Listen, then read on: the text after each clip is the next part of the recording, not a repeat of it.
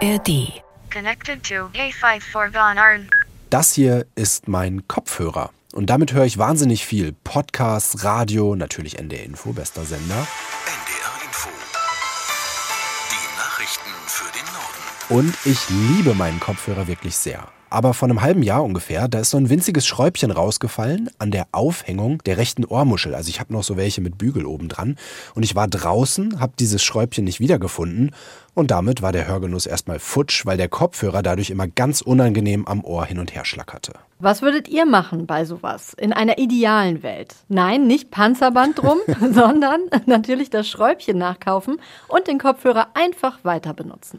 Ja, aber bei mir hat das leider erstmal nicht geklappt. Der Hersteller hatte das Schräubchen nämlich nicht im Ersatzteillager, haben die mir bei der Hotline gesagt. Und überhaupt verkaufen die nur die Ersatzteile, die am häufigsten nachgefragt werden. Also habe ich selbst gesucht, aber das war leider eine Spezialschraube und egal ob im Baumarkt, im Elektrogeschäft oder im Internet, ich konnte die nirgends finden. Irgendwie typisch, oder? Es gibt Umfragen, wonach mehr als drei Viertel aller Menschen lieber Dinge reparieren oder reparieren lassen würden, als sie wegzuschmeißen und was Neues zu kaufen. Nur in der Praxis funktioniert das eben oft nicht. Und deshalb, finden wir zumindest, braucht es Initiativen, die das gute alte Reparieren wieder nach vorne bringen. Und was man da konkret tun kann, das erzählen wir euch heute in einer neuen Kurzfolge. Ich bin Arne Schulz. Und ich bin Susanne Tappe. Neue Folgen unseres Podcasts gibt's alle zwei Wochen in der ARD Audiothek. Schön, dass ihr dabei seid. NDR Info. Mission Klima. Lösungen für die Krise.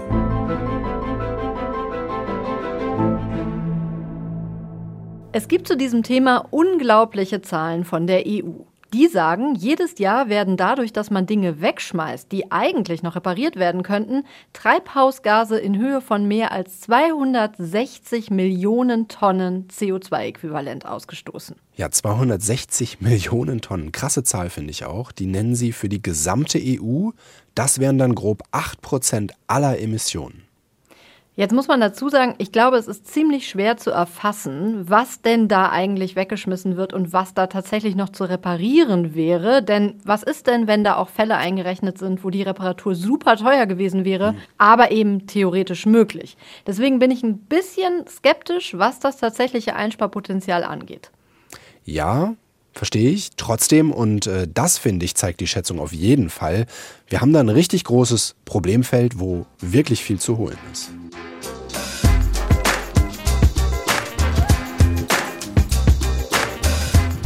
Und da lohnt es sich mal zu schauen, wie unsere europäischen Nachbarn mit dem Thema umgehen. In diesem Fall können wir zum Beispiel von Österreich lernen. Ja, die haben da so ein ganz spannendes Projekt gestartet vor gut zwei Jahren, und zwar einen sogenannten Reparaturbonus.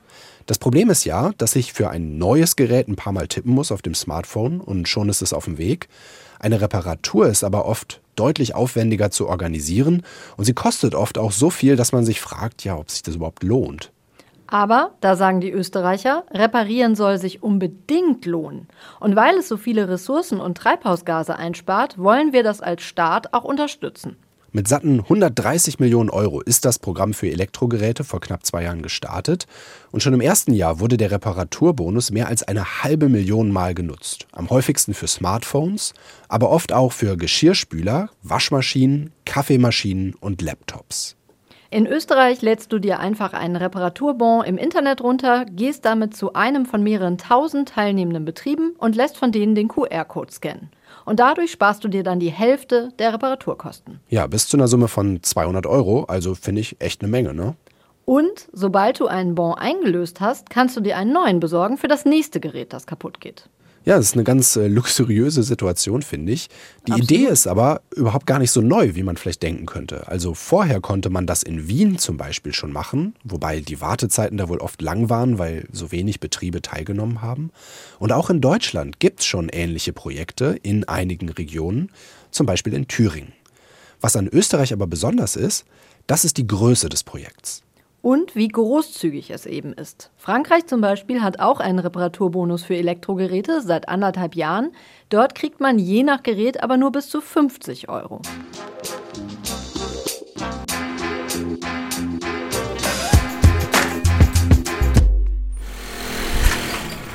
Dafür geht Frankreich an anderer Stelle voran. Die haben sich nämlich gesagt, was mit Elektrogeräten geht, das müsste man doch auch mit Klamotten und Schuhen hinkriegen. Unsere ARD-Korrespondentin in Paris hat darüber mit dem Schneider Hassan Amadassan im Norden der Stadt gesprochen. Ja, das ist interessant. Für die Reparatur einer Hose nehme ich 8 bis 10 Euro, für Jeans 15 Euro. Die Reparatur einer Jacke kann auch schon mal 30 Euro kosten. Ich versuche dann zu erklären, wie viel Arbeit das ist.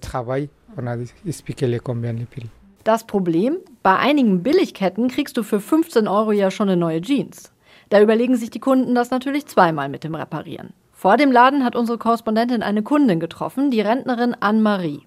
Die wollte vor kurzem ihren Mantel reparieren lassen, aber das war ihr dann eben zu teuer.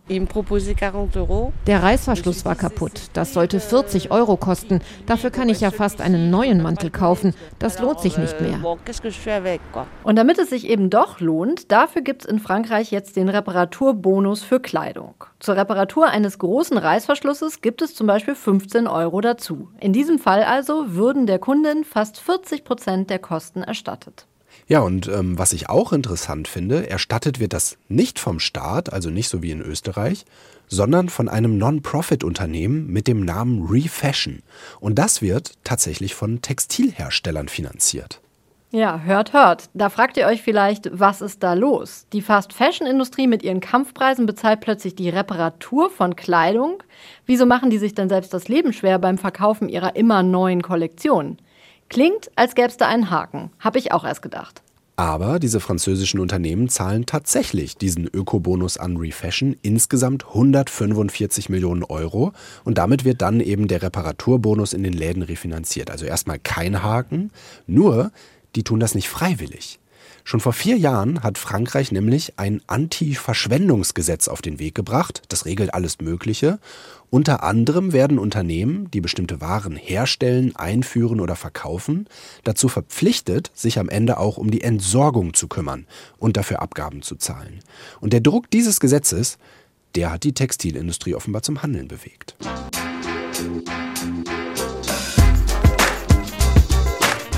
Frankreich, Österreich, schön und gut. Aber was ist mit uns hier in Deutschland? Auch da könnte bald was Neues aus Brüssel kommen.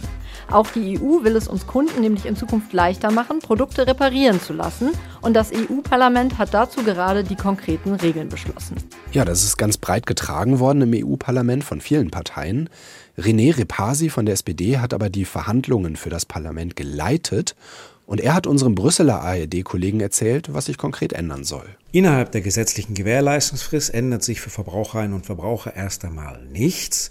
Sie können frei wählen zwischen Ersatzlieferung oder einer Reparatur. Wenn Sie sich aber für eine Reparatur entscheiden, dann wird die gesamte Gewährleistungsfrist noch einmal um zwölf Monate verlängert. Also, mein Kühlschrank geht kaputt, aber der hat noch Garantie dann wird es attraktiver, den reparieren zu lassen, weil ich danach nochmal ein Jahr länger diese Gewährleistung vom Hersteller habe. Das ist aber noch nicht alles.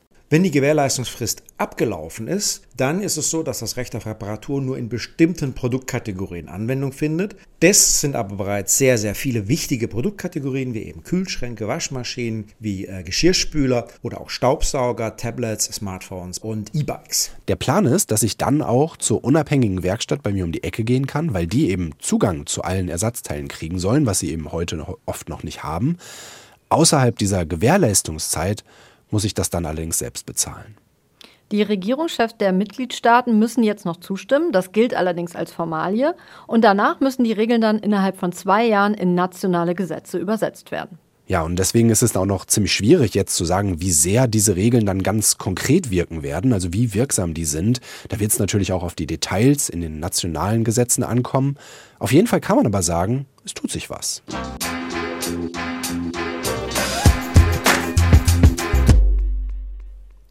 Arne, bleibt nur noch eine Frage. Was ist mit deinem Kopfhörer? Kommt das Recht auf Reparatur auch für dich? Nee, leider nicht. Ausgerechnet Kopfhörer sind davon nämlich erstmal ausgenommen. Ah, und das würde auch zu lange dauern, oder? Hast du dir jetzt mittlerweile neue gekauft? Nein, tatsächlich funktionieren meine wieder. Bei mir Was? ist nämlich, genau, das war richtig gut. Bei mir ist nämlich sozusagen eine Reparaturfee vorbeigekommen. Meine Kollegin Verena hatte dasselbe Problem, beziehungsweise ihr Mann. Und der hat die passende Schraube bei so einem Online-Shop in den USA gefunden und bestellt und in der Packung war. Und da wurde es dann wirklich irgendwie zum richtig glücklichen Zufall eine Schraube zu viel.